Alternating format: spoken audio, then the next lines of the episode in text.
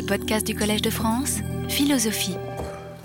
La dernière fois, euh, je crois, j'étais passé un peu vite sur, euh, sur certains passages qui, me semblent avoir une importance particulière, donc j'aimerais ajouter quelques précisions. Est-ce que je vous avais dit, je crois, un petit peu rapidement Alors, il y a, d'abord euh, le passage que vous avez sous les yeux, dont j'ai traduit, une partie de, cette page, donc qui est tiré des une fois de plus, des, textes inédits publiés par, euh, par Gaston Grua.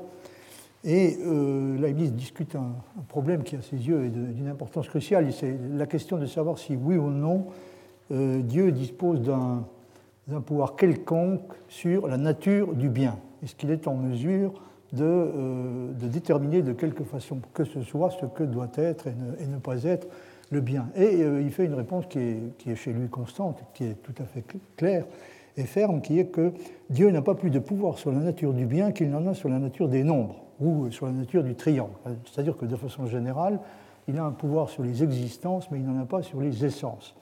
Donc il peut décider de faire exister ou de renoncer à faire exister des choses qui sont bonnes, mais il ne peut pas faire euh, que des choses soient bonnes si elles ne l'étaient pas déjà, euh, indépendamment de la décision qu'il est disposé à, à, prendre de les faire exister ou de renoncer euh, à les faire exister. Ce qui veut dire, ce qui veut dire et c'est très important, que euh, Leibniz rejette la doctrine de la création des vérités éternelles, comme on l'appelle, non seulement en ce qui concerne les vérités logiques et mathématiques, Dieu n'a aucune espèce de pouvoir sur ce genre de, de il ne peut pas faire d'elles autre chose que ce qu'elles sont, c'est-à-dire euh, des vérités, dans certains cas, des faussetés, dans le cas de, leur négation. Donc il n'a pas plus de pouvoir sur les vérités éthiques qu'il n'en a sur, sur les vérités, en, tout cas les vérités fondamentales de l'éthique, qu'il n'en a sur les vérités de la logique ou des mathématiques. Ce qui est évidemment très important parce qu'on peut être tenté, et euh, on l'est souvent, de considérer que euh, ces deux choses ne sont pas euh, réellement sur le même plan. C'est-à-dire on peut être disposé à accorder sans difficulté que Dieu ne peut pas faire d'une vérité logique ou, mathématique autre chose que ce qu'elle est, à savoir une vérité.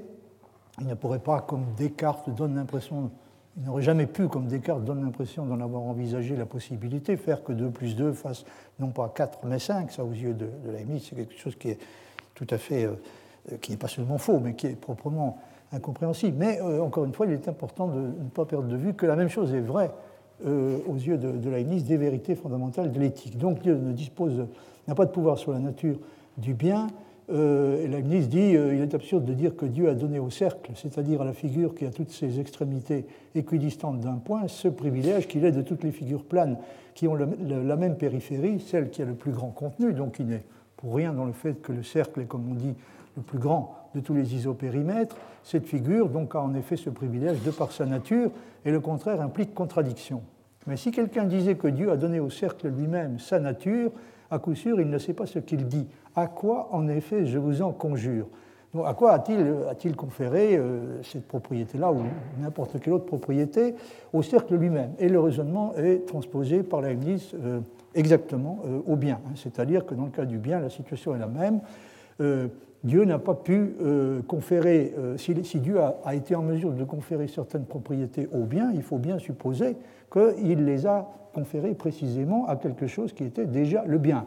Hein, c'est ce qui explique la présence de cette question. À quoi, en effet, je vous en conjure, à quoi, sinon au cercle, Dieu a-t-il pu euh, conférer les propriétés qu'il est supposé avoir conférées au cercle? Alors notez bien que la ne veut pas dire que Dieu ne pouvait conférer aucune espèce de propriété respectivement euh, au cercle euh, ou au bien. Hein. Par exemple, ce qui veut dire, c'est que Dieu n'a pas pu conférer au bien, Dieu n'a pu conférer au bien aucune de ses propriétés essentielles. Il a pu lui conférer des propriétés accidentelles, il n'a pas pu lui conférer des propriétés essentielles, c'est-à-dire des propriétés sans lesquelles il ne serait pas ce qu'il est déjà de toute façon, c'est-à-dire le bien. À quoi, en effet, je vous en conjure, donc aurait-il pu conférer ses propriétés au cercle lui-même. Il est donc nécessaire que le cercle soit déjà quelque chose et doté d'une certaine nature avant qu'on lui donne quelque chose. De telles choses peuvent se dire, mais elles n'ont absolument aucun sens.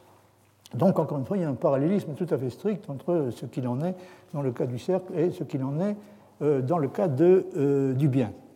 Euh, alors, ça signifie j'ai essayé d'expliquer un peu ce que Leibniz a en tête, ou en tout cas un, aspect essentiel ce qu'il a en tête dans, toutes les discussions de cette sorte.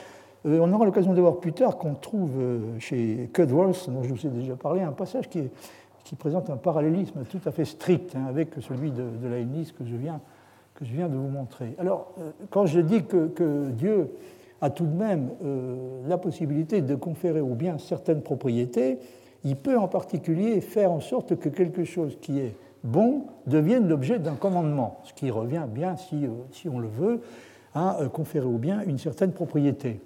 Mais il est tout à fait impossible que les choses se passent en sens inverse, c'est-à-dire on ne peut pas, en, formulant un commandement, transformer en un bien quelque chose qui ne l'était pas déjà. C'est une possibilité qui, aux yeux de Leibniz, est tout à fait exclue. Et euh, il faut remarquer que ça vaut non seulement pour le souverain euh, suprême, c'est-à-dire pour Dieu, mais aussi pour le souverain civil. Hein. c'est-à-dire qu'on ne peut pas, par la simple autorité, euh, faire un, bien à partir de quelque chose qui n'était pas déjà un bien. Ce qui veut dire, si vous voulez, que, comme dit Leibniz, il est impossible d'accepter l'idée que stat pro ratione voluntas, la volonté ne peut pas tenir lieu de raison et l'autorité ne peut pas remplacer le droit. Ce qui est euh, affirmer ce genre de choses, l'autorité ne peut pas remplacer le droit, est évidemment la moindre des choses de la part d'un homme comme Leibniz, qui était un juriste qui pensait, qui pensait euh, presque constamment en termes juridiques. Alors, donc, le, problème auquel il est confronté, c'est qu'il a en face de lui des gens qui sont tentés, et on l'est fréquemment, hein, de dire qu'une euh, chose est bonne quand elle est voulue et ordonnée par une autorité appropriée. Et dans le cas précis, l'autorité qui nous, qui nous concerne essentiellement et Dieu. Donc on est tenté de raisonner de la façon que, j'ai euh, indiquée. Euh, une chose est bonne veut dire par définition, veut dire par définition, elle est voulue et ordonnée par Dieu. Je pense qu'il y a un bon nombre de chrétiens qui seraient tentés d'accepter cette, cette, proposition. Euh, cette chose particulière est voulue et ordonnée par Dieu, par conséquent, cette chose est bonne. Question obéir à un commandement, qui est une question de Leibniz, hein, euh, implicite ou explicite, obéir à un commandement de Dieu est-il ou non une chose bonne? C'est une question qui est absolument pertinente. On peut euh, être tenté de répondre, la réponse, euh, de répondre que c'est évidemment le cas, hein, que la réponse est évidemment oui. Mais néanmoins, la question a tout à fait un sens. Donc, question obéir à un commandement de Dieu est-il ou non une chose bonne? Réponse possible. Alors, une réponse possible, et c'est la seule, si vous acceptez le, l'équivalence définitionnelle 1, une réponse possible euh, est la seule possible si on accepte un, et donc obéir à un commandement de Dieu est une chose bonne parce qu'il est voulu et ordonné par Dieu que nous obéissions à ses commandements. C'est le seul sens auquel ça pourrait être bon. Ça, sera bon, il sera bon d'obéir au commandement de Dieu s'il est voulu et ordonné par Dieu que nous obéissions à ses commandements. Objection de Leibniz, commander d'être obéi n'ajoute rigoureusement rien à commander simplement. Conclusion, donc si, quand vous commandez quelque chose, vous commandez évidemment ipso facto euh, que l'on obéisse à votre commandement et on n'ajoute rien et on n'éclaire rien en, euh, répétant, en, réitérant euh, de façon réflexive le, le, commandement tel qu'il était exprimé dans la proposition initiale. Conclusion de Leibniz, donc le raisonnement que j'ai représenté, hein, le raisonnement présuppose l'acceptation de la prémisse, il est bon, et il faut comprendre, il est bon dans un sens qui ne se réduit pas à voulu et commandé par Dieu, et qui doit même être indépendant de cela, il est bon d'obéir au commandement de Dieu. Mais encore une fois, euh, c'est bon dans un sens qui ne peut pas être celui qui est présupposé euh, dans la prémisse 1. Alors, je vais laisser de côté pour le moment cette question parce que euh, nous aurons l'occasion de la, retrouver plus tard. je voulais également ajouter une ou deux explications à propos d'un passage sur lequel je suis passé également assez vite. Alors il y a la, question de l'indifférence qui est abordée dans le, dans le, paragraphe 2 hein, de, cet extrait. Euh, Leibniz dit euh, il y a indifférence relative ou limitée quand la volonté incline certes davantage vers l'un ou l'autre, donc vers l'un ou l'autre de deux parties, mais peut néanmoins encore agir ou ne pas agir, bien qu'il soit peut-être certain qu'elle agira. Et cette indifférence-là appartient à l'essence de la liberté. Donc il y a, une indifférence qui, euh, d'après Leibniz, dont on peut admettre, euh, d'après Leibniz, qu'elle appartient non pas seulement occasionnellement à la liberté, mais à l'essence même de la liberté. Il n'y a pas, en effet, dit-il, dans un esprit agissant librement, une inclination tellement grande que l'action s'en suivrait nécessairement. Ça, c'est une affirmation qui revient euh, régulièrement sous une forme ou sous une autre chez lui euh, et qui soulève un, très gros problème. Il n'y a pas, dans un esprit agissant librement, une inclination tellement grande que l'action s'en suivrait nécessairement. Et euh, ça, c'est à mettre en rapport avec une autre façon que la ça d'exprimer la situation, qui consiste chez lui à dire que les raisons inclinent sans nécessité. C'est-à-dire, les raisons ne sont jamais suffisamment fortes euh, qu'elles entraînent nécessairement l'action, bien qu'elles l'entraînent certainement. C'est-à-dire, les raisons étant données, euh, l'action s'en suivra. Alors, euh, pour reprendre son, vocabulaire, il dit infaillibilitaire, certé, non nécessaire. L'action va en résulter, l'action est, déterminée, Dieu sait ce qu'elle sera, pas nous de façon générale, puisque nos capacités de prédiction sont beaucoup plus limitées, mais elle ne s'en suit pas nécessairement. Et ce qui, est, ce qui à mon avis, constitue un très gros problème dans euh, la conception que défend Leibniz. Enfin, en tout cas, ça a toujours été pour moi un problème, et je ne suis toujours pas en possession de, quelque chose qui me semble constituer une, véritable solution. C'est la relation qu'il établit entre deux choses, qui à première vue ne semble pas avoir un lien si direct que ça. Il y a d'une part l'idée que euh, ce qui est contingent n'est pas nécessaire, si on peut dire, c'est-à-dire les actions contingentes, en particulier les actions libres, puisque les actions libres donc, se constituent un sous-ensemble de, euh, de l'ensemble des événements contingents. Donc les, propositions qui décrivent des événements contingents euh, ne sont pas des propositions nécessaires, autrement dit, leur contraire n'implique pas contradiction. Si maintenant nous nous en tenons au, problème spécifique que pose la question des, événements qui vont résulter de, euh, de, des décisions d'une volonté libre, euh, dit simultanément, et euh, il a tendance à certains moments à présenter les choses comme si c'était à peu près comme si c'était la même chose, hein. c'est-à-dire que les raisons inclinent sans nécessité, c'est-à-dire elles ne sont jamais suffisamment fortes pour rendre l'action logiquement nécessaire, ce qu'on peut lui accorder sans difficulté, parce que personne n'a jamais été tenté de dire que les raisons rendaient l'action logiquement nécessaire.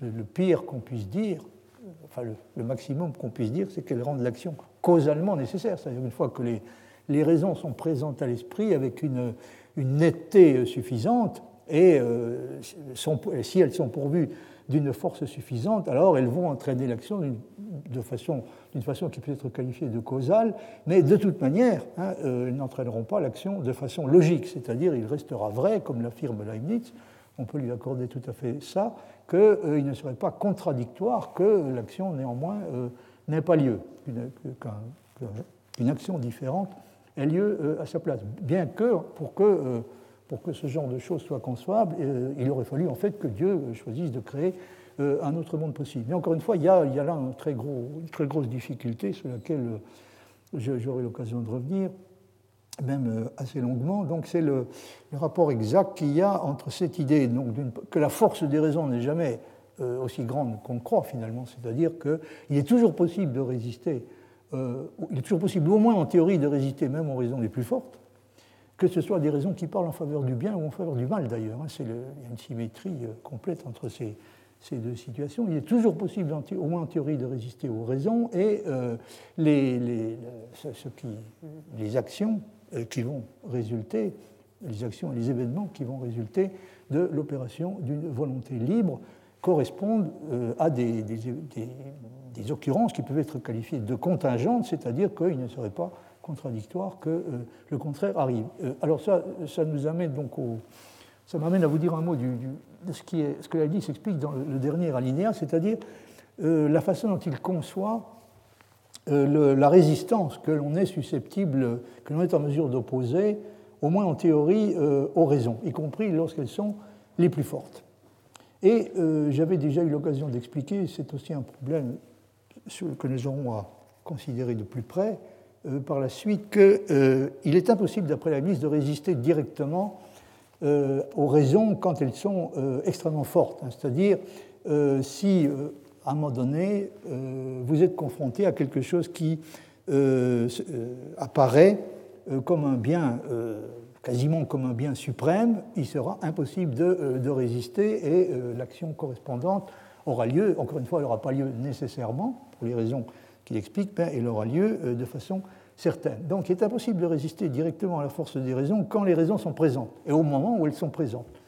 Et de plus, au moment où elles sont présentes et actives, avec, où elles agissent avec une force suffisante. Mais on peut, on peut leur résister de façon indirecte, hein, comme il dit aussi oblique. Et ça, c'est quelque chose qui peut donner lieu à un apprentissage. Autrement dit, il faut s'exercer, il faut s'exercer en particulier, si l'on peut dire, à, quand la situation devient euh, dangereuse, euh, il faut s'exercer à euh, changer de sujet, hein, c'est-à-dire à orienter son attention vers d'autres choses, essayer de penser à d'autres choses. Et ça, c'est une chose qui peut tout à fait faire l'objet d'une éducation. Et dans l'alinéa dans le dernier alinéa donc, de, cette page, Leibniz dit L'esprit a la faculté non seulement de choisir l'une ou l'autre de deux choses, mais encore de suspendre son jugement. Autrement dit, on peut décider c'est ce que Leibniz a l'air de penser, on peut toujours décider que le moment n'est pas encore venu de prendre une décision. Par exemple, parce qu'on euh, n'est pas euh, en état de le faire de façon suffisamment objective et impartiale. Peut-être, si vous qu'on a, euh, on a un parti pris en faveur de, l'une ou l'autre des, deux options qui sont, qui sont en, compétition.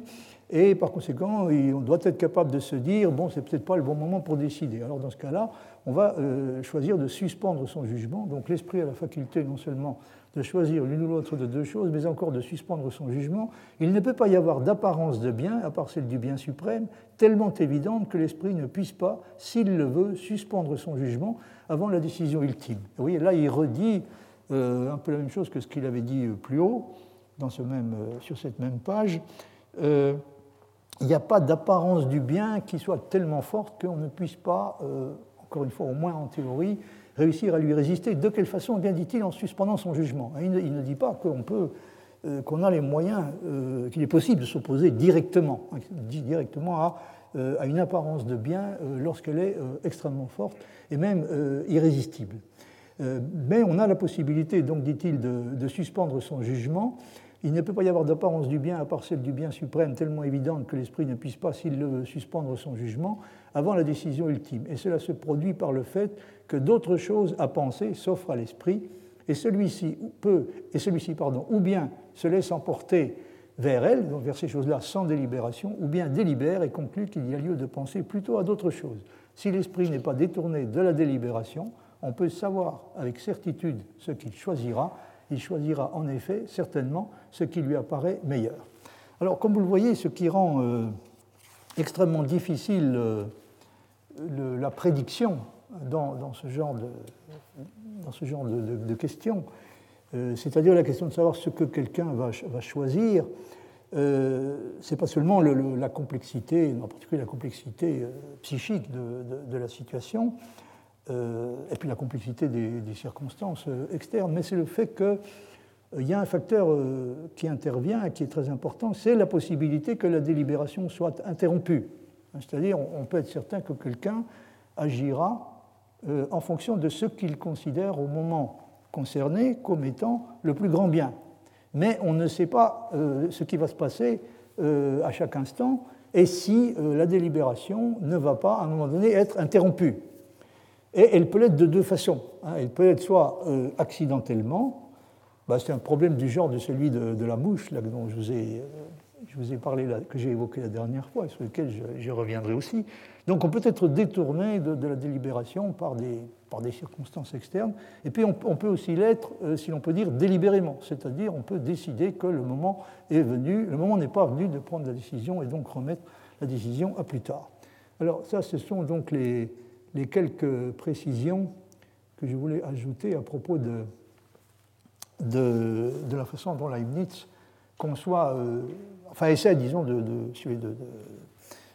clarifier euh, concrètement ce qu'il veut dire quand il dit que, quand il laisse entendre que les, raisons, aussi fortes qu'elles puissent être, ne sont jamais suffisamment fortes, qu'il ne soit pas possible euh, de, leur résister. Ce qui, encore une fois, a un, rapport, mais un rapport qui n'est pas tellement facile à déterminer, avec l'idée que les raisons inclinent sans nécessité étant donné que, encore une fois, quand il dit que les raisons inclinent sans nécessité, ce qu'il veut dire en fait est qu'il ne serait pas contradictoire que quelque chose d'autre que ce que les raisons semblent imposer de façon irrésistible arrive. Alors, euh, euh, je vous avais expliqué donc le, Ah oui, une chose encore peut-être, à propos de, cette tentation qu'on pourrait avoir, donc d'identifier ce qui est bon avec ce qui est ordonné. Hein, une chose est bonne, euh, une chose est bonne veut dire par définition, elle est voulue et ordonnée par Dieu.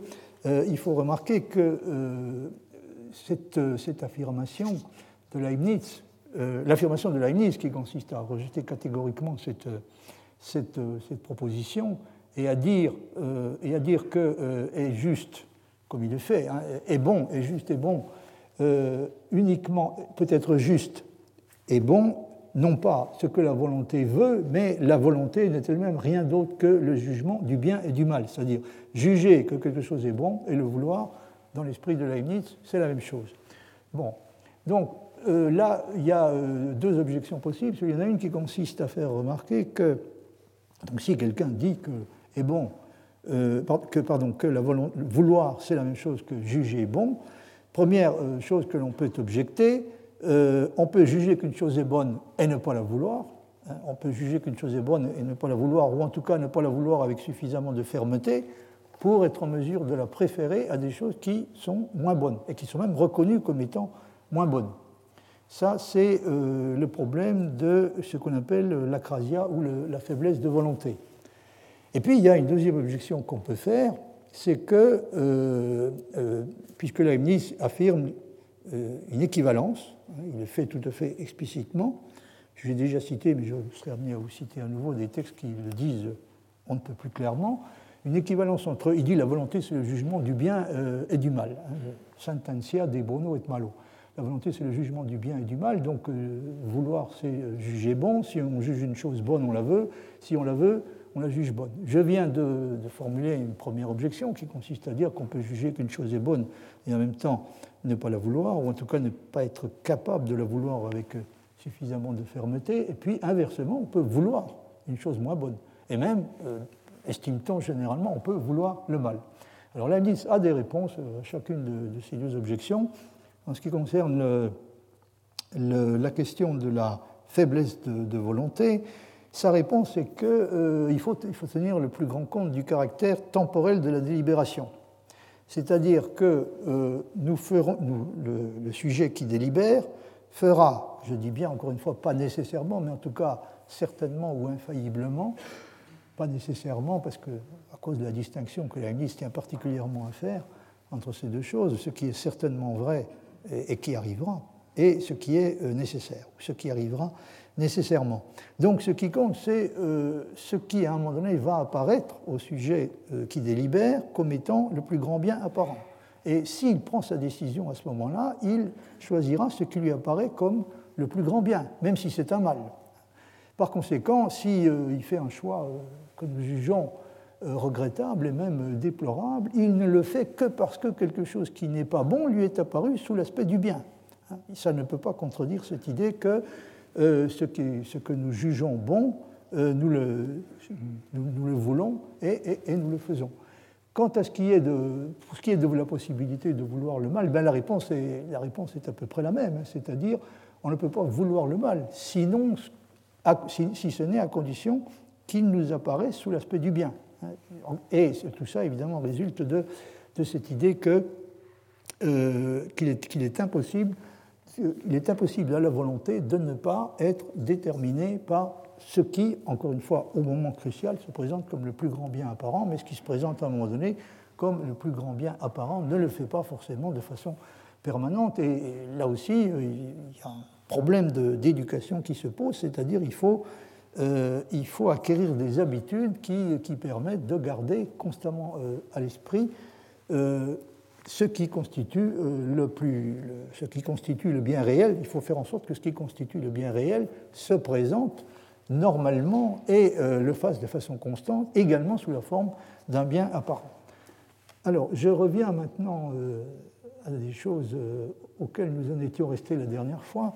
Vous avez ici un passage de, des opuscules et fragments inédits qui résume tout à fait bien la position de Leibniz sur le problème que je viens d'évoquer enfin les deux problèmes que je, viens d'évoquer. Hein, euh, n'est-il pas vrai qu'on peut juger qu'une chose est bonne et en même temps la vouloir Et n'est-il pas vrai qu'on peut vouloir une chose qui en même temps est une chose qui, est mauvaise? Alors, dans ce passage, il dit bien que la seule chose qui est tout à fait vraie soit que l'esprit ne choisit jamais ce qui parmi les choses présentes paraît moins bon, néanmoins, il ne choisit pas toujours ce qui parmi les choses présentes paraît meilleur.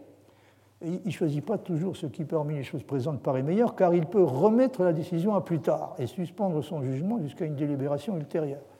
Précisément, il peut se passer ce, qui est évoqué dans un des passages que je, viens de citer, c'est-à-dire ce qui peut arriver qu'il juge plus opportun de suspendre sa délibération. Donc dans ce cas-là, il ne choisira pas, il choisira évidemment pas ce qui euh, jusque-là euh, lui était apparu comme le plus grand bien. Qu'il le fasse ou non est une chose qui n'est déterminée suffisamment par aucun indice et aucune loi préfixée, dans les esprits en tout cas, qui ne sont pas suffisamment confirmés dans le bien ou le mal, car pour ce qui est des bienheureux, il faut dire autre chose. Alors là, il y a donc ce problème qui se pose, c'est celui de la, prédictibilité du comportement des, êtres libres, et on aura l'occasion de voir que euh, Leibniz se soutient qu'il euh, n'existe pas de loi naturelle qui euh, nous, nous, rendrait capables, de façon générale, de prédire ce que fera euh, un être libre. Dieu peut le faire, c'est-à-dire euh, ce que les actions des êtres libres sont déterminées, comme, comme tout ce qui arrive dans l'univers,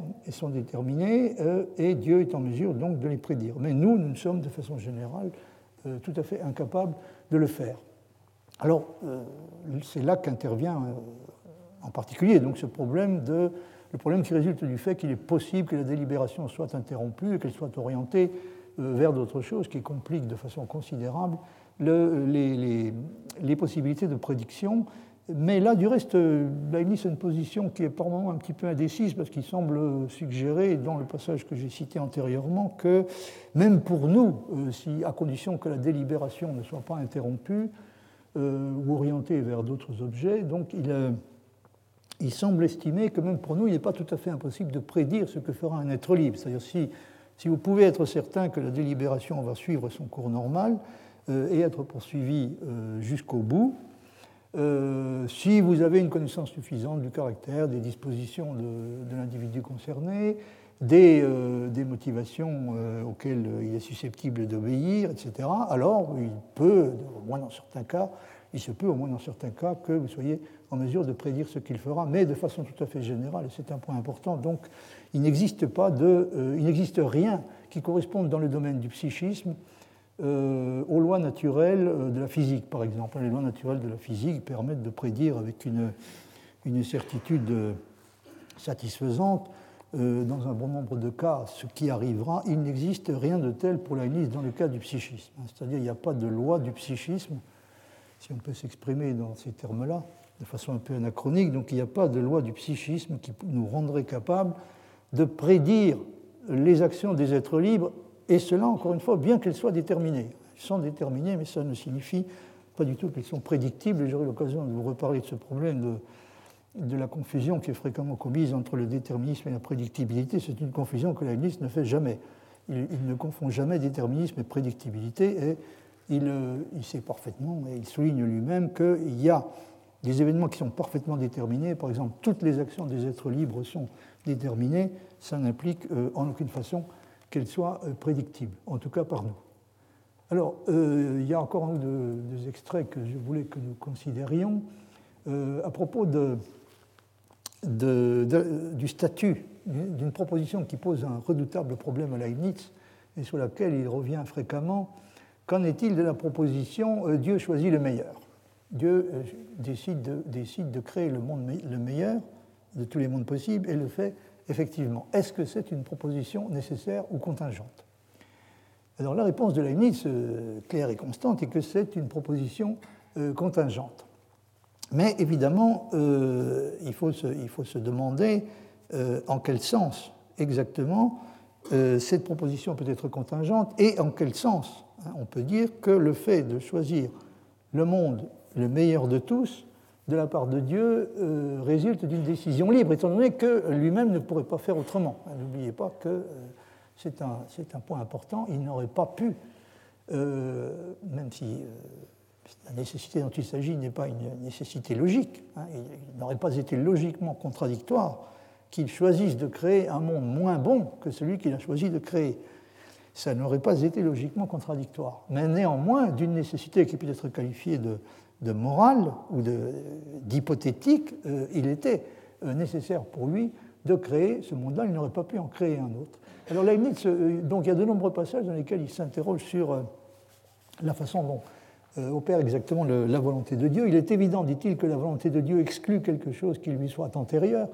Il serait, il serait embarrassant d'un point de vue théologique de devoir admettre que la volonté de Dieu est déterminée par un objet extérieur en tout cas par un objet qui lui est complètement extérieur, parce que, évidemment, c'est quelque, chose qui, quelque chose qui serait difficilement accepté par les théologiens, dans la mesure où ça euh, donnerait l'impression de limiter considérablement euh, la toute-puissance de Dieu, et la est tout à fait sensible au, risque qu'il prend hein, à chaque fois qu'il s'autorise à affirmer tout à fait clairement que Dieu, par exemple, ne dispose d'aucune espèce de pouvoir, non pas seulement sur la nature des nombres, mais également sur la nature du bien. Et là, donc, il dit, euh, il est évident que la volonté de Dieu exclut quelque chose qui lui soit antérieur et qu'on ne peut démontrer qu'il y a cette volonté divine de décréter à propos du plus parfait, à moins de supposer une autre volonté. Mais du fait que la créature ne peut produire simultanément des actes infinis, sa liberté consiste dans le pouvoir de détourner l'esprit vers d'autres pensées. Mais pourquoi le détourne-t-elle? À cause d'un certain désagrément qu'il y a à penser cette même chose, et un certain plaisir à penser l'autre chose. C'est une question. Donc pourquoi décide-t-on de.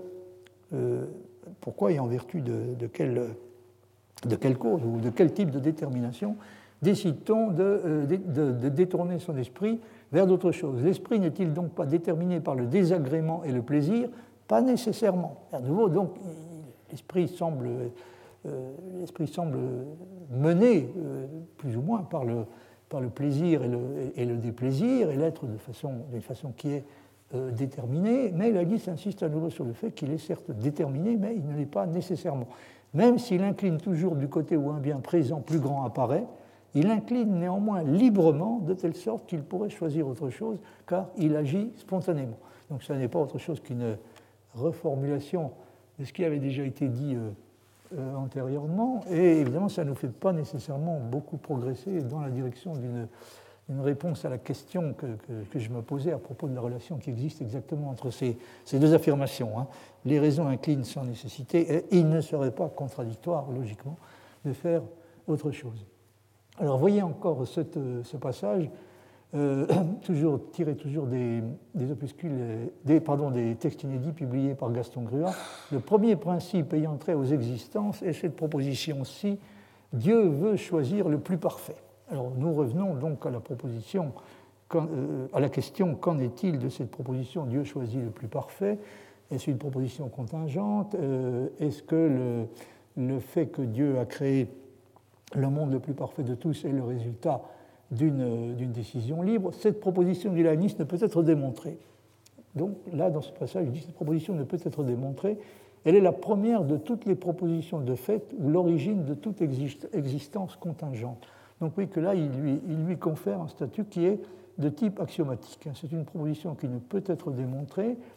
Elle est la première de toutes les propositions de fait, donc c'est la première de toutes les vérités factuelles. Et c'est le principe suprême des euh, vérités factuelles.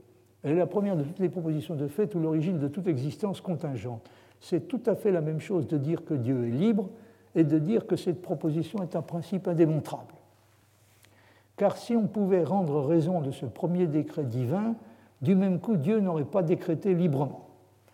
Alors là, la dit quelque chose qui me semble extrêmement curieux. Je ne sais pas si les commentateurs s'y sont euh, beaucoup intéressés il semble dire que si on pouvait rendre raison de ce premier décret divin, c'est-à-dire de la décision de créer le meilleur, alors du même coup, Dieu n'aurait pas décrété librement. Donc son décret ne serait plus véritablement libre, ce qui, ça semble un peu curieux, parce que par ailleurs, euh, euh, pour Leibniz, agir librement n'a rigoureusement rien à voir avec agir sans raison. Hein. Toute action libre, est, euh, et même on est tenté de dire d'une certaine façon, surtout les actions libres, sont susceptibles d'être déterminés par des raisons. Enfin, pas seulement susceptibles de l'être, mais sont effectivement déterminés par des raisons. Mais je, vais laisser de, côté cette difficulté.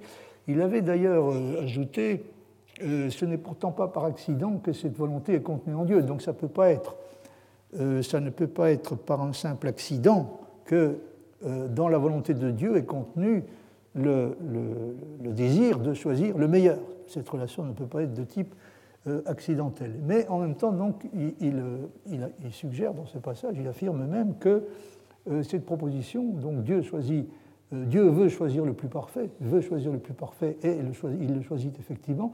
Cette proposition donc, doit être considérée comme indémontrable. Je dis donc, dit-il, que cette proposition peut être comparée aux propositions identiques. De même, en effet, que cette proposition A est A, où une chose est égale à elle-même, ne peut être démontrée. De même, cette proposition, la volonté euh, de Dieu choisit, ou Dieu veut le meilleur, cette proposition est l'origine du passage de la possibilité à l'existence des créatures. Donc là, euh, vous avez... Euh, ah je vais encore vous, vous lire et peut-être vous commenter un peu ce passage, où la ministre dit Il faut tenir qu'est possible tout ce qui est inclus un certain degré de perfection, mais qu'arrive le possible qui est plus parfait que son opposé, et cela non en vertu de sa nature, mais en vertu d'un décret général de Dieu de produire les choses les plus parfaites. La perfection ou l'essence, l'exigence de l'existence, donc là on voit apparaître à nouveau cette formule, euh, dont il est assez coutumier, hein, il parle de, l'essence comme euh, euh, la perfection ou l'essence, dit-il, est l'exigence de l'existence, donc l'essence semble être euh, semble être investie euh, par elle-même d'une certaine exigence d'exister. Donc la perfection ou l'essence est l'exigence de l'existence, de laquelle prise en soi résulte assurément l'existence, pas nécessairement cependant, mais sous l'hypothèse d'un Dieu producteur, ou si on nie que quelque chose de plus parfait l'empêche. Et toutes les vérités physiques sont de cette sorte, comme lorsque nous disons qu'un corps continue à la vitesse avec laquelle il a commencé, si rien ne l'empêche. Donc là, il dit que toutes les vérités de la physique euh, possèdent ont une nécessité euh, hypothétique. Et euh, un peu auparavant, donc, il a dit que l'essence comporte une certaine exigence d'exister, mais hypothétiquement parlant, hein, c'est-à-dire sous, sous l'hypothèse de l'existence d'un Dieu producteur.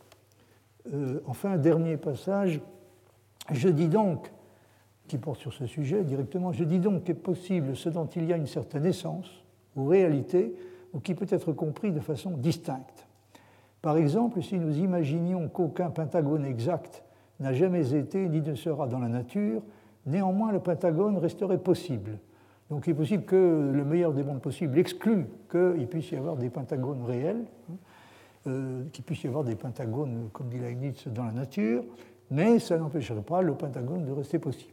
Et alors la suite du passage, donc la suite du passage, il fait une distinction assez, assez subtile euh, il faut cependant, dit-il, donner une raison pour laquelle aucun pentagone n'a jamais existé ni n'existera. Donc s'il était vrai que euh, pentagone n'a jamais existé ni n'existera, il faudrait qu'il y ait une raison de cela. La raison de cette chose n'est autre, dit-il, que le fait que le pentagone est incompatible avec d'autres choses qui incluent une plus grande perfection ou enveloppent plus de réalité dont il est certain qu'elles existent de préférence à lui. Mais tu inféreras donc qu'il est nécessaire qu'il n'existe pas.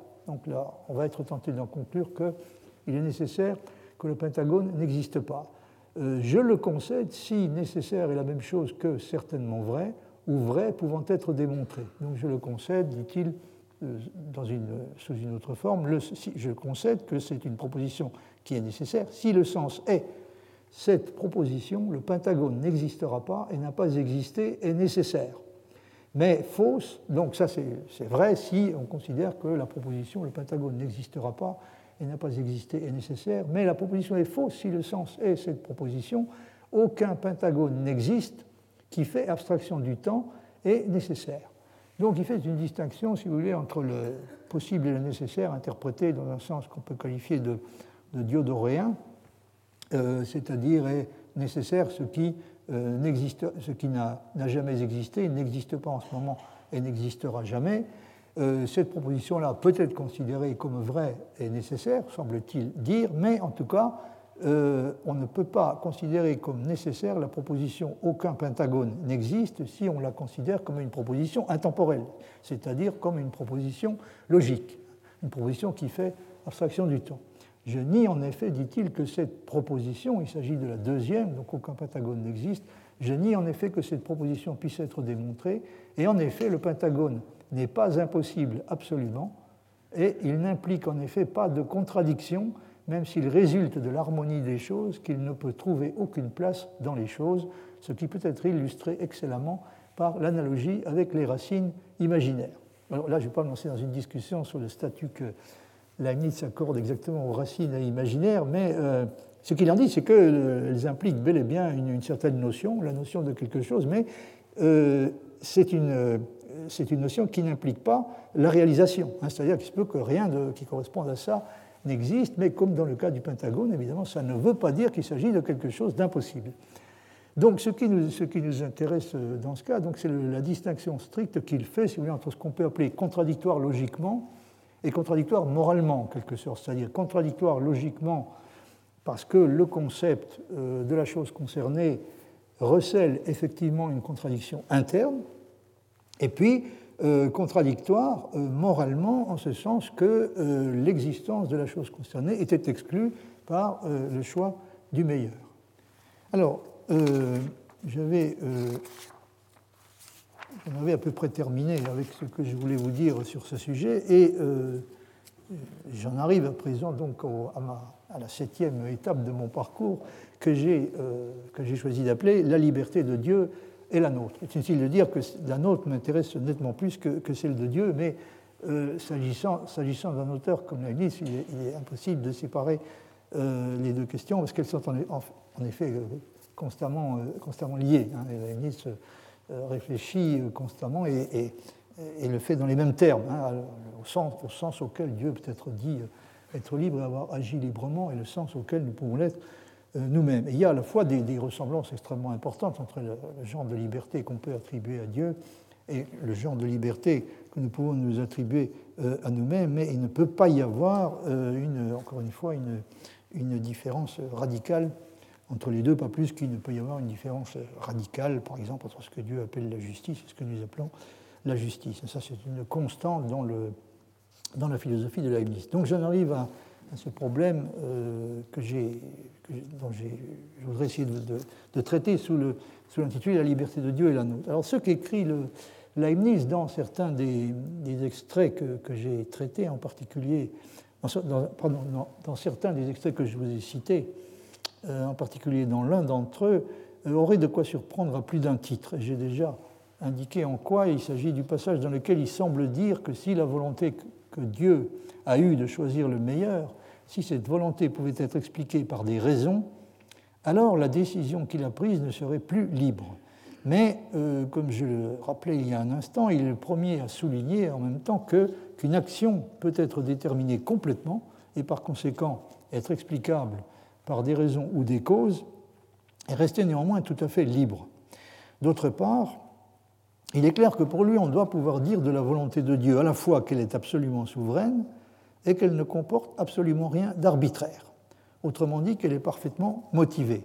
Et donc, oui, le problème est, complexe parce qu'il faut pouvoir dire à la fois que cette volonté est, cette volonté est d'un côté absolument souveraine, donc elle ne doit pas être déterminée par quelque chose euh, qui lui est complètement extérieur, et en même temps, tout en étant absolument souveraine, elle ne doit absolument pas être arbitraire et euh, elle doit être, euh, en d'autres termes, parfaitement motivée. On peut cependant comprendre, me semble-t-il, sans trop de difficulté, pourquoi euh, il y a ici un problème. Une fois qu'on a admis que Dieu a voulu et choisi le meilleur, on peut en principe rendre compte de tout ce qui arrive en montrant que rien d'autre n'aurait été compatible avec le meilleur. Le principe du meilleur est donc le principe explicatif suprême et le fondement ultime de toute explication pour toutes les choses qui appartiennent au domaine de la contingence. Dans ces conditions, quelle réponse peut-on espérer être en mesure de donner à quelqu'un qui demande une explication ou une justification de ce principe lui-même? Cela ne nous avancerait évidemment à rien d'utiliser le principe du meilleur pour sa propre explication et de dire que le meilleur a été choisi parce qu'il était meilleur de le choisir. Autrement dit, parce qu'il était meilleur de choisir le meilleur puisqu'on n'échapperait pas à la question de savoir pourquoi ce choix était meilleur et pourquoi c'est celui que Dieu a fait. Toute tentative d'explication nous condamne en fait à une régression à l'infini, de l'espèce suivante. Premièrement, Dieu a voulu créer le monde que nous connaissons parce qu'il était le meilleur. Deuxièmement, il a voulu cela parce qu'il a voulu vouloir créer le meilleur. Autrement dit, vouloir ce qu'il était meilleur de vouloir. Troisièmement, il a voulu vouloir créer le meilleur parce qu'il a voulu ce qu'il était meilleur de vouloir vouloir, et ainsi de suite à l'infini. C'est un type de problème dont on ne traite pas très souvent, mais qui, qui apparaît euh, assez fréquemment euh, chez Leibniz, en particulier lorsqu'il discute la question euh, de la nature du bien et du juste, hein, et des rapports du, bien avec la volonté et avec le, du bien et du juste avec la volonté et avec l'autorité. Alors le seul moyen de, sortir de, de, la difficulté que je viens d'évoquer est celui qui consiste à conférer à la proposition qui affirme que Dieu a voulu choisir le plus parfait le statut d'un axiome ou d'une proposition primitive indémontrable. Et c'est ce que fait Leibniz dans l'extrait que je vous ai cité. Euh, mais naturellement, il pourrait sembler surprenant de proposer, comme il le fait, de comparer cette proposition, donc Dieu a voulu le meilleur, il pourrait sembler surprenant de comparer cette proposition à une identité formelle ou explicite comme A et A. Et c'est bien ce qu'il fait hein, dans le passage en question. Il, il propose de mettre cette proposition, Dieu a voulu choisir le meilleur, il a choisi, euh, réellement, euh, il propose de la mettre sur le même plan que les propositions qui appartiennent à la catégorie de ce qu'il appelle les identités formelles ou explicites, comme A et A. Euh, en effet, il semble que ces deux sortes de propositions n'ont rien de commun, ni en ce qui concerne la forme, ni en ce qui concerne le contenu. La proposition qui constitue une identité formelle ou explicite, comme et A, cette proposition est une proposition nécessaire et son contraire implique une contradiction. La proposition Dieu a voulu choisir le plus parfait est une proposition contingente et on ne pourrait pas déduire une contradiction de sa négation, puisqu'il n'aurait pas été contradictoire, Leibniz y insiste, il n'aurait pas été contradictoire que Dieu fasse un autre choix que celui du meilleur. Ce qui rapproche l'une de l'autre ces deux propositions dans l'esprit de Leibniz est essentiellement le fait qu'elles ont l'une et l'autre le statut de proposition vraie par soi est indémontrable. Les identités formelles ou explicites constituent les vérités logiques primitives auxquelles toutes les propositions nécessaires peuvent être ramenées en dernier ressort par la procédure de la démonstration. Donc une démonstration, ça consiste toujours à ramener une identité formelle, une identité euh, implicite, pardon, euh, une identité implicite à une identité euh, explicite par, par l'application d'une seule et unique règle d'inférence qui euh, consiste dans la substitution de la définition euh, au défini, dans les termes de, la proposition. Donc les, identités formelles ou explicites sont les, sont les vérités logiques primitives et toutes les autres vérités logiques peuvent leur être réduites par la procédure de la démonstration.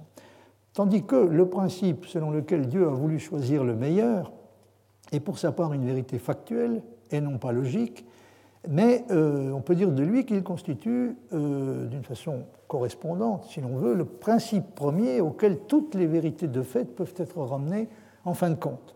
Donc c'est une sorte d'axiome suprême. Hein. Euh, au, moins, au moins par Dieu, donc toutes les, toutes les vérités de fait peuvent être ramenées en dernier ressort à ce principe suprême. Et il faut, il faut se souvenir ici que Dieu est en mesure de démontrer euh, les propositions contingentes, elle aussi, elle est en mesure de les démontrer a priori, c'est-à-dire par l'analyse des concepts, bien que euh, pour notre part, nous ne soyons euh, dans l'incapacité de le faire parce que cela impliquerait l'effectuation d'une analyse infinie. C'est la raison pour laquelle nous ne sommes pas en mesure de démontrer les propositions contingentes, mais je me permets de, de mettre en garde sur ce point contre une erreur qu'on commet fréquemment, à tendance à croire que pour Leibniz, ce que nous ne pouvons pas démontrer n'est pas sûr ou n'a pas d'intérêt. Bon, ce qui est totalement ridicule. Bien entendu, euh, Leibniz ne conteste nullement que nous soyons en mesure d'acquérir une connaissance suffisamment certaine d'une multitude de propositions contingentes. Il est rigoureusement, en procédant par exemple de façon inductive. Ce qui est la différence entre Dieu et nous, c'est que nous, pour, la, euh, pour, euh, pour, établir ce genre de propositions, nous sommes obligés de recourir à la perception et à l'expérience. Alors que Dieu, peut encore une fois, les démontrer en procédant uniquement par l'analyse des concepts. Mais ça n'a rien à voir avec la question, euh, ça n'implique en aucun cas une conception sceptique, hein, euh, une attitude sceptique à l'égard du genre de connaissances que nous pouvons acquérir des euh, propositions contingentes. Nous pouvons les connaître avec ce que Leibniz appelle parfois un degré de, certitude morale qui est tout à fait suffisant. Alors ces quelques, quelques éclaircissements que je viens d'essayer de vous donner nous permettront, je l'espère, de comprendre un peu mieux le développement un peu déconcertant et énigmatique qui figure immédiatement après un des passages que euh, je vous ai cités. vous voyez, c'est page 302 des... Euh, non, alors c'est pas celui-là, excusez-moi. Oui, c'est celui-là. Euh, la volonté de Dieu choisie. Non, attendez, excusez-moi, c'est le passage qui se trouve à la fin, à la fin du paragraphe. Nice dit, et par conséquent, de façon générale, en effet, il faut statuer qu'il n'y a pas de décret que Dieu n'ait pas décrété euh, par un décret antérieur, par nature. Alors ça, c'est évidemment en rapport avec une question, euh, la question euh, que nous avions déjà rencontrée, c'est-à-dire est-ce que vouloir implique vouloir vouloir Est-ce que pour vouloir, on doit vouloir vouloir? Est-ce que pour décréter, il a fallu décréter, de décréter, etc. Et là, c'est un des passages dans lequel l'Anis dit clairement, il ne défend pas toujours exactement la même position euh, sur cette question. Il dit clairement que ce qui, dans notre cas, constituerait une régression à l'infini fatale, euh, n'en constitue en aucunement une dans le cas de Dieu. C'est-à-dire qu'il euh, peut, quelque sorte, tout ce qu'il appelle toute cette, série de réflexions infinies, peut très bien se condenser dans le cas de Dieu en un acte unique. Alors il dit ceci, la volonté de Dieu choisit ou Dieu veut le plus parfait, cette proposition est l'origine du passage de la possibilité à l'existence des créatures mais tu demanderas, donc ça c'est le passage que j'avais cité euh, il y a un instant, mais tu demanderas si le contraire implique contradiction, à savoir que Dieu choisit ce qui n'est pas le plus parfait. Je dis que cela n'implique pas contradiction, à moins d'avoir déjà posé la volonté de Dieu.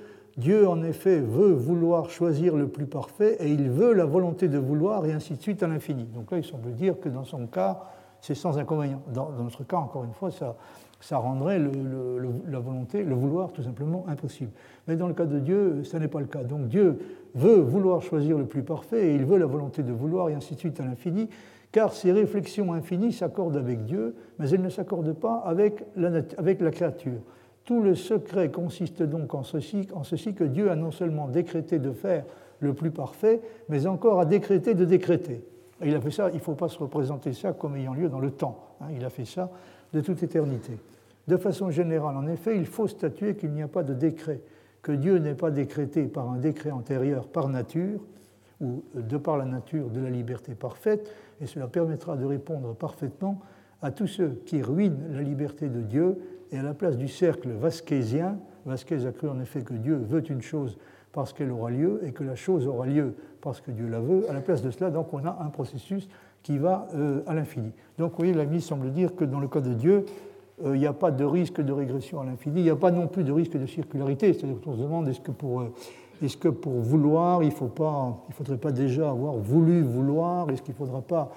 est-ce que pour vouloir vouloir, il ne fallait pas déjà vouloir? Donc il on est exposé, semble-t-il, soit. enfin, c'est il faut choisir entre Carib là ou bien la régression à l'infini, ou bien la circularité. Alors donc dans ce passage, dans ce genre de passage, il y en a plusieurs. Euh, l'ami semble dire qu'il n'y a pas de, il n'y a pas de problème de ce genre en ce qui concerne Dieu. Alors, voyez encore ce passage euh, euh, qui, qui, porte à nouveau sur la question de savoir ce que, enfin, ce qu'il en est exactement de, de la volonté et de la liberté de Dieu, si toutes les propositions, même contingentes, se résolvent en propositions identiques, ne sont-elles pas toutes nécessaires? Ça, c'est une objection évidemment euh, naturelle. Euh, si toutes les propositions, même contingentes, se résolvent par l'analyse, mais dans leur cas, il s'agit d'analyse infinie, se résolvent en propositions identiques, ne sont-elles pas toutes nécessaires? Je réponds pas vraiment, car bien qu'il soit certain qu'existera ce qui est le plus parfait, cependant le moins parfait est malgré tout possible. Dans les propositions de fait est enveloppée l'existence. Or la notion de l'existence est telle qu'est existant l'état de l'univers qui plaît à Dieu. Or à Dieu plaît librement ce qui est plus parfait. vous voyez que là, la mise insiste sur le fait que euh, ça lui plaît librement. On pourrait presque comprendre que ça veut dire qu'il dépend de lui que ça lui plaise. Hein ça lui plaît librement. Or, à Dieu plaît librement ce qui est plus parfait. C'est pourquoi une action libre est précisément impliquée. Donc, encore une fois, le choix du meilleur était une action, de la part de Dieu était une action libre. Mais ne peut-on pas rendre raison de cette même action libre? Assurément, si nous prenons l'action libre comme étant dans le temps, la raison sera une autre action pareillement libre de Dieu qui a précédé, et ainsi de suite. Si nous prenions une action libre éternelle, quelle raison y a-t-il pour que Dieu ait choisi, formé plutôt depuis toujours, une telle action C'est incontestablement la nature même ou la perfection divine. Donc la réponse qu'il donne, c'est que finalement, euh, c'est quelque chose qui était en quelque sorte inscrit ou inclus dans la nature de sa volonté. Dieu a une volonté qui est d'une nature telle qu'il ne peut pas, ne pouvait pas vouloir autre chose que le meilleur, et cela ne l'a pas empêché de le vouloir néanmoins librement. Donc c'est incontestablement la nature même ou la perfection divine qui explique que Dieu ait euh, de toute éternité euh, pris cette décision. Euh, et il faut dire que dans les contingents, le prédicat ne peut certes pas être démontré à partir du sujet, mais on peut seulement en rendre une raison qui ne nécessite pas, mais incline. Alors vous voyez apparaître à nouveau cette formule. On peut certes, en tout cas Dieu peut, même dans les propositions contingentes, démontrer que le prédicat est effectivement, le concept du prédicat est effectivement contenu dans le concept du sujet, euh, mais euh, la raison que, l'on peut rendre dans les cas de cette sorte, c'est-à-dire dans le cas des propositions contingentes, est, comme dit Leibniz, une raison qui ne nécessite pas, mais incline la relation qu'il y a euh, entre ces deux choses, je dois dire, est plus claire à ses yeux qu'elle ne l'est euh, au mien. Euh, alors la suite du passage, la suite du passage est également intéressante. Leibniz dit l'homme agit librement toutes les fois que quelque chose résulte de son choix. Je suppose qu'il faut comprendre qu'il agit librement toutes les fois qu'il se passe quelque chose qui, va dépendre du choix qu'il aura fait, hein, du choix libre qu'il aura fait. Et Leibniz n'a aucun doute sur le fait qu'il y a bel et bien euh, dans, les événements qui ont lieu des choses qui dépendent et qui dépendent réellement des choix que nous faisons. Euh, il n'est pas du tout, il est déterministe, mais encore une fois, il n'est en aucun sens fataliste. C'est même un adversaire farouche du fatalisme. Donc l'homme agit librement toutes les fois que quelque chose résulte de son choix. Or, ce qui dans l'homme se fait librement, ce qui dans l'homme se fait librement se fait dans le corps par une nécessité physique sous l'hypothèse d'un décret divin. Donc oui, de toute façon, il, intervient dans cette affaire, le, euh, de quelle façon se présente dans cette affaire la situation respective de, l'âme et du corps, hein, ce qui dans l'âme se fait librement, euh, c'est-à-dire euh, est déterminé par la considération des causes finales, hein, se fait en même temps dans le corps par une nécessité physique sous l'hypothèse d'un décret divin. Et le, passage, le passage que j'ai reproduit donc, se termine par une, remarque critique concernant Descartes les choses que dit Descartes, comme quoi l'esprit pourrait déterminer le cours des esprits animaux, sont vides. Il est nécessaire en effet que euh, la détermination d'un corps soit modifiée par un autre mouvement, donc le mouvement d'un corps, et de façon plus générale sa détermination soit modifiée par un autre mouvement ou une autre détermination qui a lieu dans les corps. Hein. Et il faut savoir que non seulement la même quantité de mouvement, mais également la même détermination au total est conservée dans le monde. Donc, ici, Leibniz dit, euh, Leibniz euh, insiste sur le fait que euh, si on devait accepter l'interactionnisme cartésien, c'est-à-dire la possibilité que l'esprit puisse déterminer le, cours des esprits animaux, on, on, commettrait une infraction explicite contre certains principes de conservation, c'est-à-dire des principes comme celui de la conservation euh, de la direction et de la quantité de mouvement. Donc, euh, le fait que certains principes de conservation se trouveraient violés euh, oblige, selon Leibniz, contraint selon Leibniz à rejeter catégoriquement toute solution de type interactionniste. Mais je ne fais que mentionner ce, point, j'y reviendrai plus tard. Alors, je vais revenir maintenant, pendant quelques instants encore, si ce n'est pas trop abuser de votre patience, à la question de, euh, euh, des, causes finales, c'est-à-dire de, la réintroduction que la Leibniz décide d'effectuer euh, des causes finales qui avaient été rejetées à la fois par Descartes et, par Descartes et sous une forme plus radicale par Spinoza. Leibniz distingue pour la doctrine du rejet des causes finales, qui est une doctrine qu'il critique sévèrement, il distingue deux formes différentes, je crois que je l'avais déjà signalé. Il distingue deux formes différentes, dont l'une est nettement plus dangereuse que l'autre. La première forme de ce rejet des causes finales, qu'on peut appeler en gros cartésienne, admet que le comportement de Dieu est orienté par des causes finales et se contente d'affirmer que nous ne pouvons pas les connaître et que nous ne devons pas non plus essayer de le faire. C'est ce que Descartes euh, exprime quand il dit que nous n'entrons pas au conseil de Dieu. nous ne sommes pas, euh, en mesure de nous faire une idée du genre de, de, fin que euh, Dieu est susceptible de chercher à réaliser. Donc ça, c'est la doctrine qu'on peut appeler la doctrine modérée, qu'on peut appeler cartésienne. La deuxième forme de cette doctrine du rejet des causes finales, qu'on peut rattacher à Spinoza, affirme que le comportement de Dieu n'est dirigé par aucune fin. Et le nôtre ne l'est pas non plus, en ce sens qu'il n'est pas vrai que quand nous voulons une chose, nous la voulons parce que nous jugeons qu'elle est bonne et pour cette raison digne d'être désirée.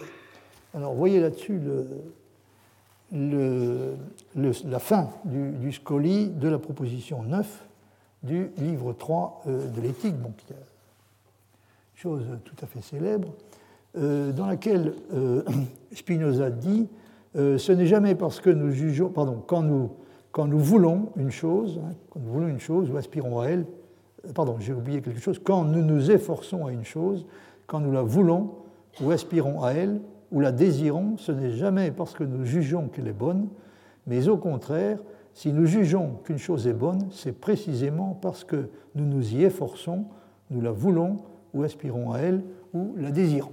Là, évidemment, c'est vraiment le point crucial. C'est la chose par excellence sur laquelle euh, l'aïnisme ne peut être qu'en désaccord complet avec Spinoza, et ça résulte, je crois, suffisamment de tout ce, que, ce sur quoi j'ai déjà eu l'occasion d'insister à propos du, genre de relation euh, dans lequel, selon l'aïnisme, la volonté se trouve euh, avec le, avec le bien.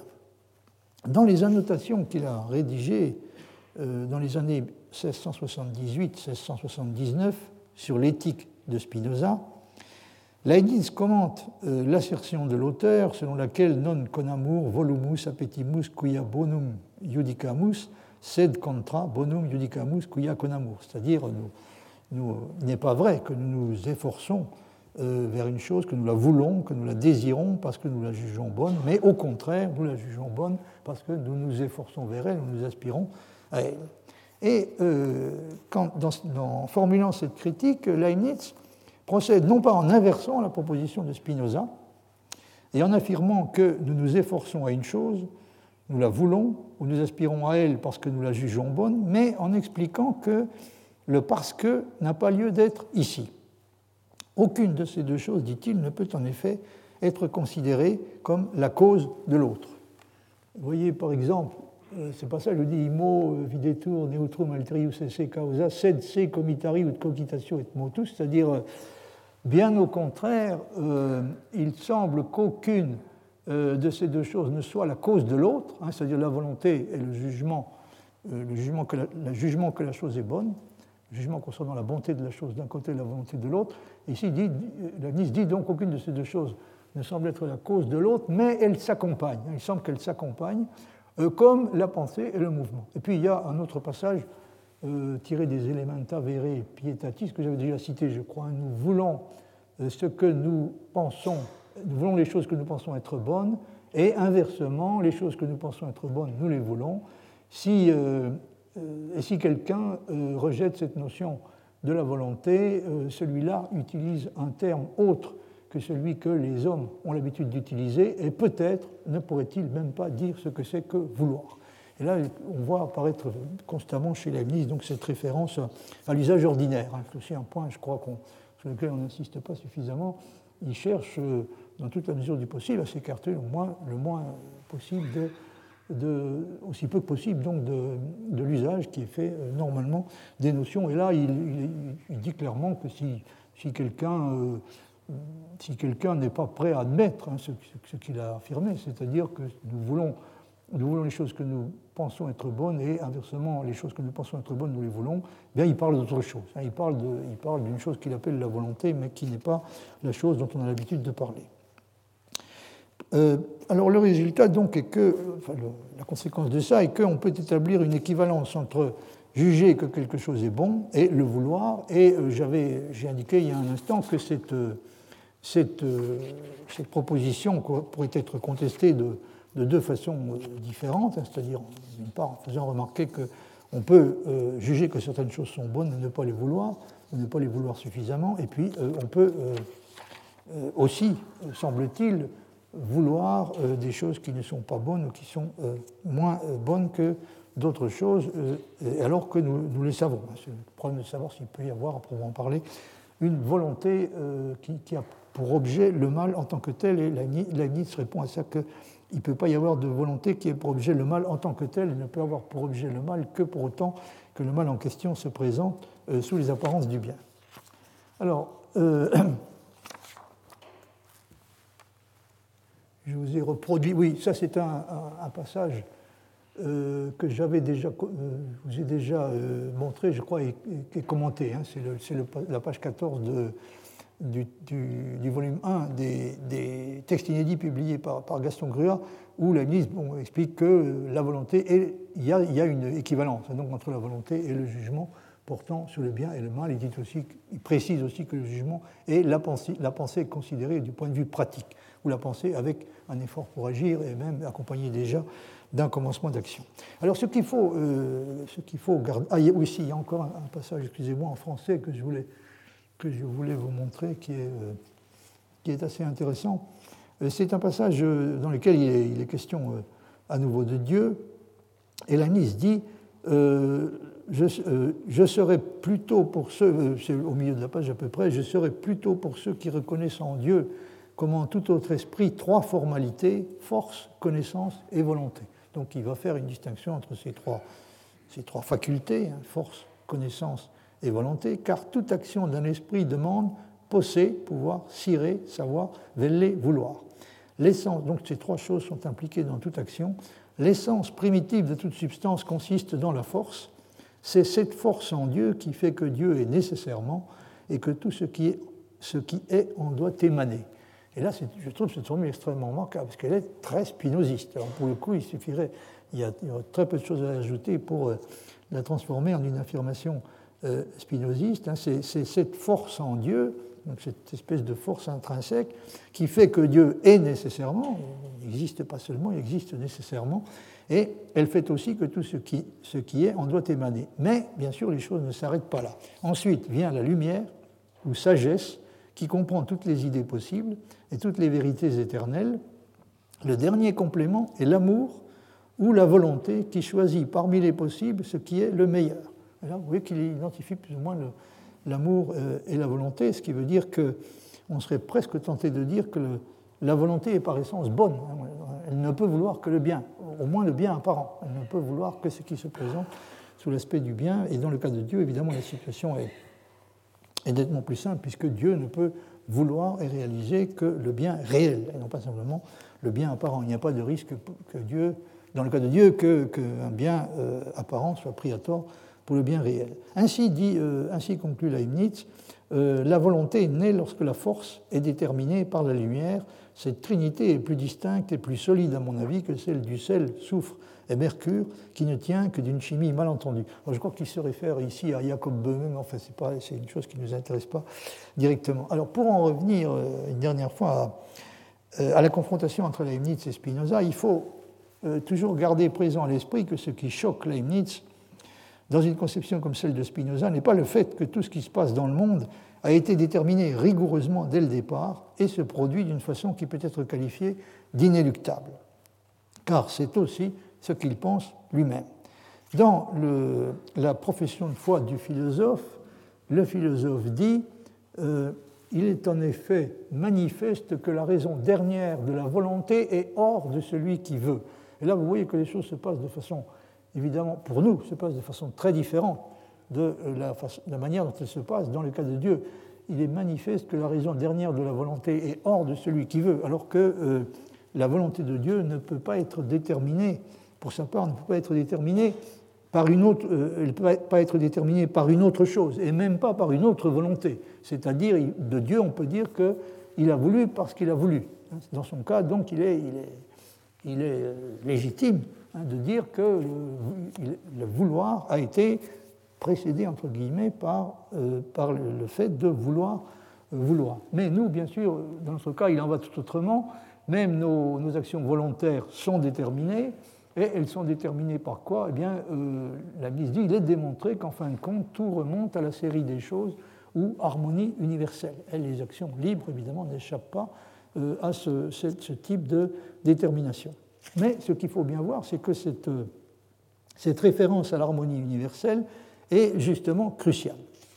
Ce qui est inacceptable pour Leibniz dans l'idée que Spinoza se fait de Dieu est que si celui-ci, Dieu, constitue la raison dernière de ce qui existe, son intelligence et sa volonté ne sont pour rien dans le fait qu'elles existent et dans ce qu'elles sont. C'est en tout cas ce que ce qu'estime Leibniz. C'est que dans, dans, ce que sont les choses, euh, l'intelligence et la volonté de Dieu ne sont pour rien. Puisque Dieu n'est pas leur auteur et qu'elles existent du simple fait qu'il existe, elles ne peuvent pas être considérées comme le résultat d'un choix qui a fait intervenir le jugement et la volonté, la reconnaissance de ce qui est le meilleur et la décision de lui conférer l'existence.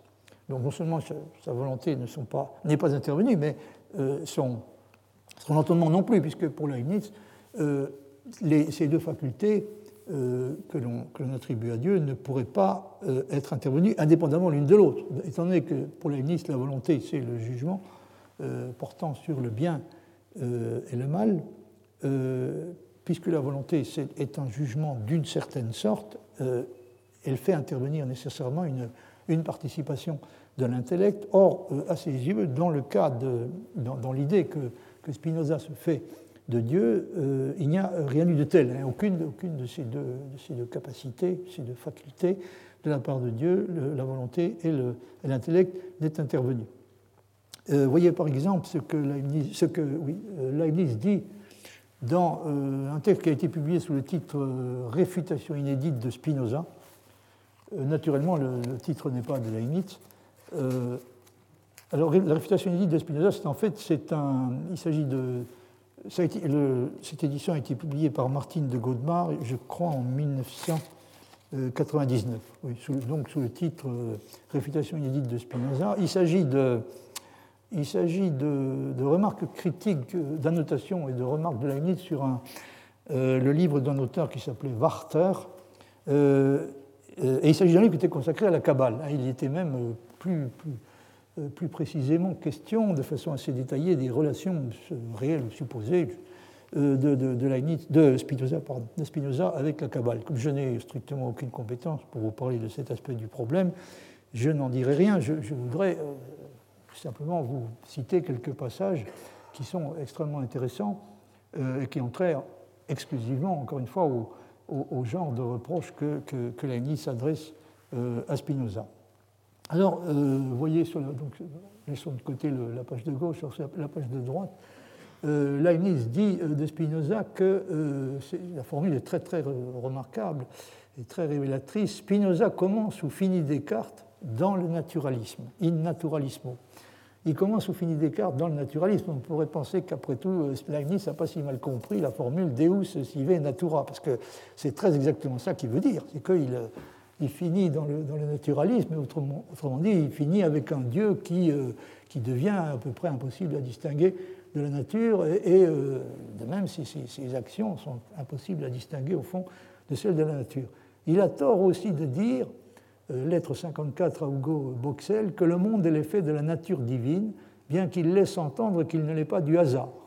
Il y a un milieu entre ce qui est nécessaire et ce qui est fortuit.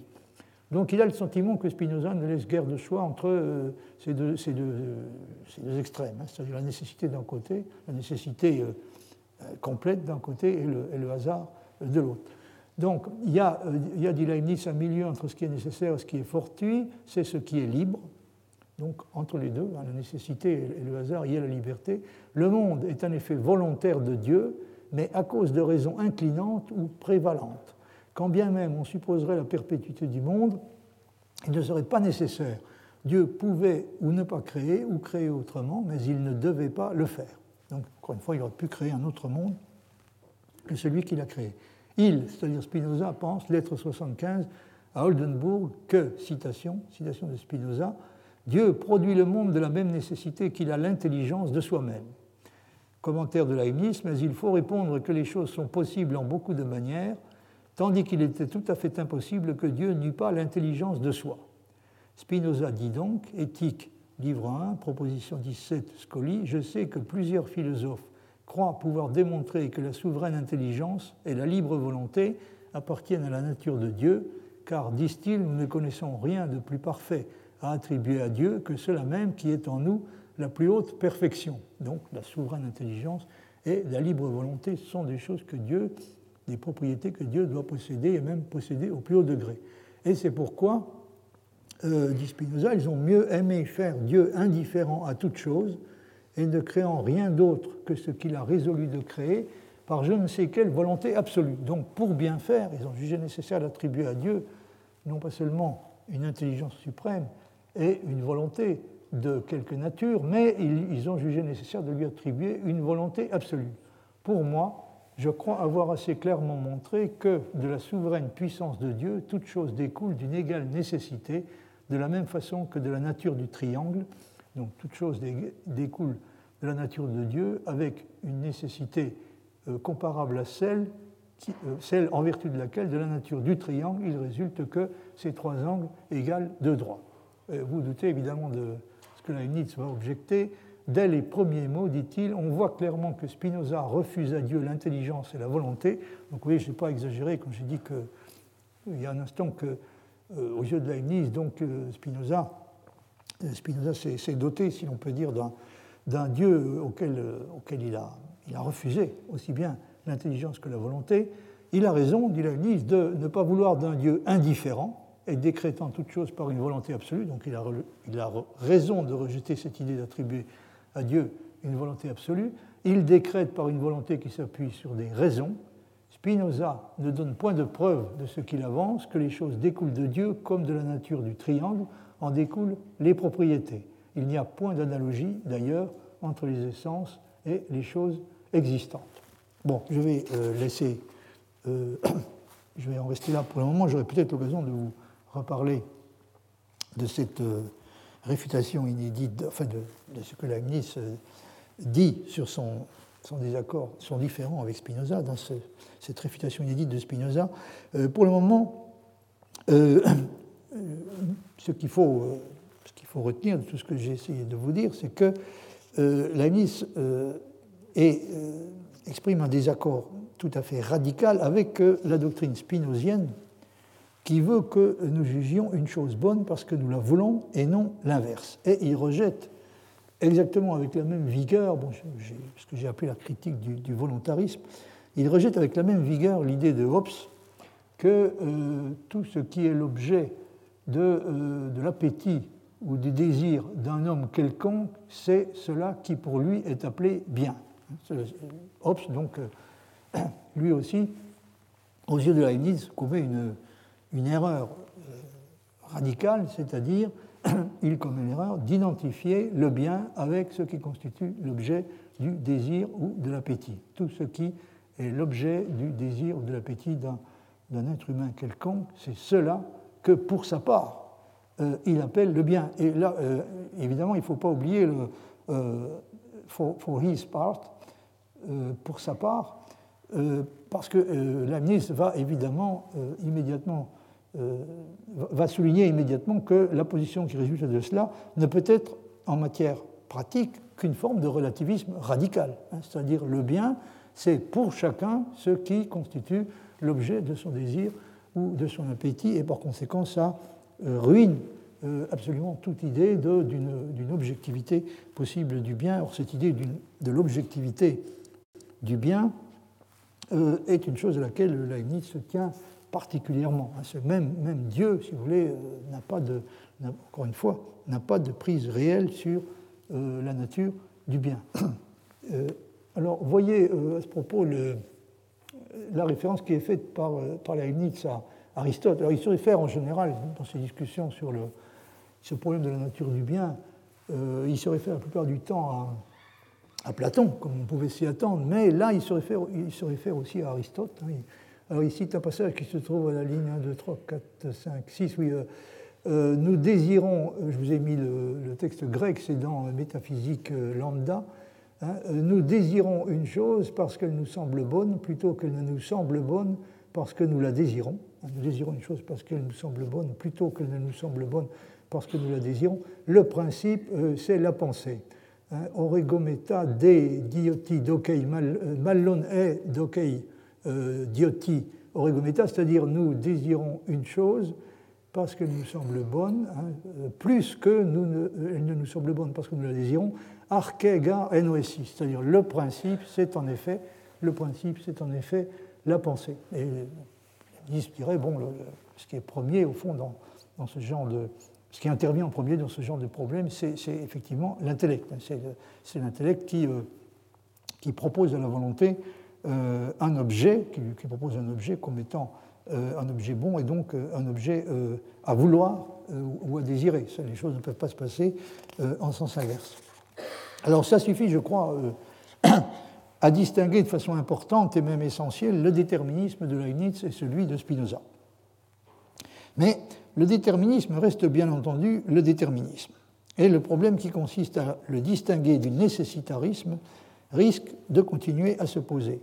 Si la volonté ne peut pas ne pas être déterminée par un bien apparent, il est essentiel de réussir à donner un sens à l'idée qu'elle l'est d'une façon qui, comme dit Leibniz, incline seulement, mais ne nécessite pas.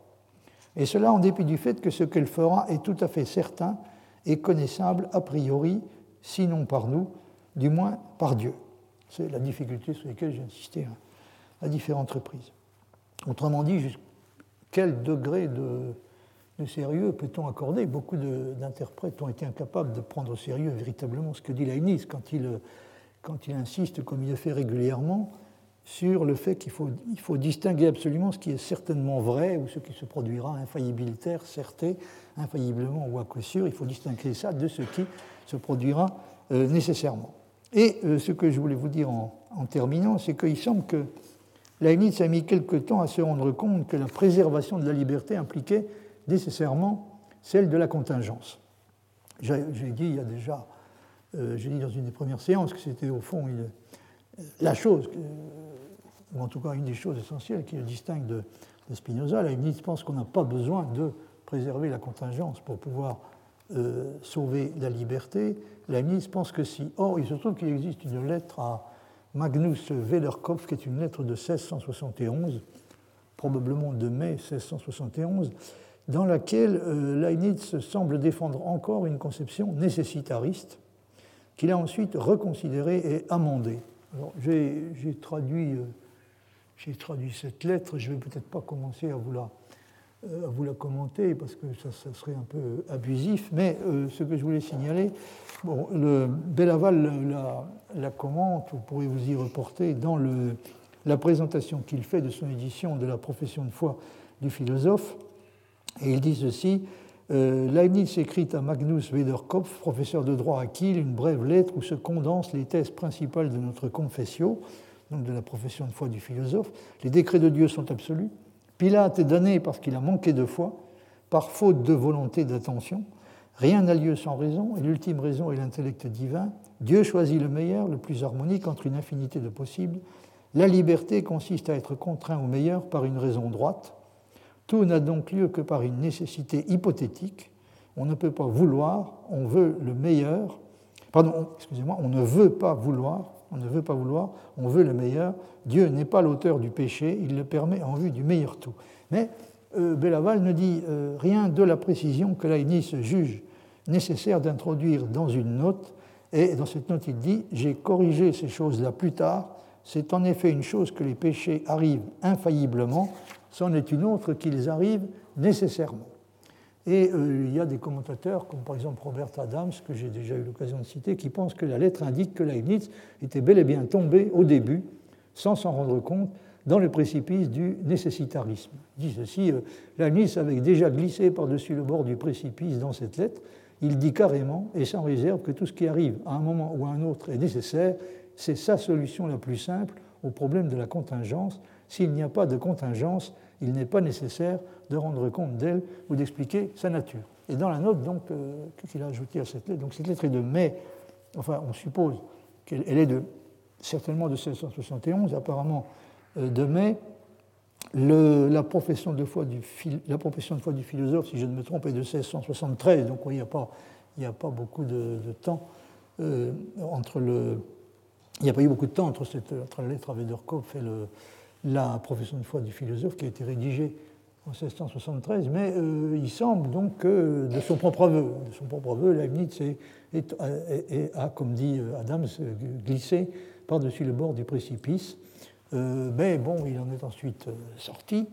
il en est ensuite sorti, et j'aurais évidemment à vous, en tout cas, il a, estimé avoir été capable d'en sortir, mais j'aurais évidemment à vous reparler longuement des mérites, des, des, faiblesses possibles, du genre de solution qu'il a trouvé euh, euh, pour, échapper au, euh, pour échapper au nécessitarisme dans les écrits de, de sa maturité.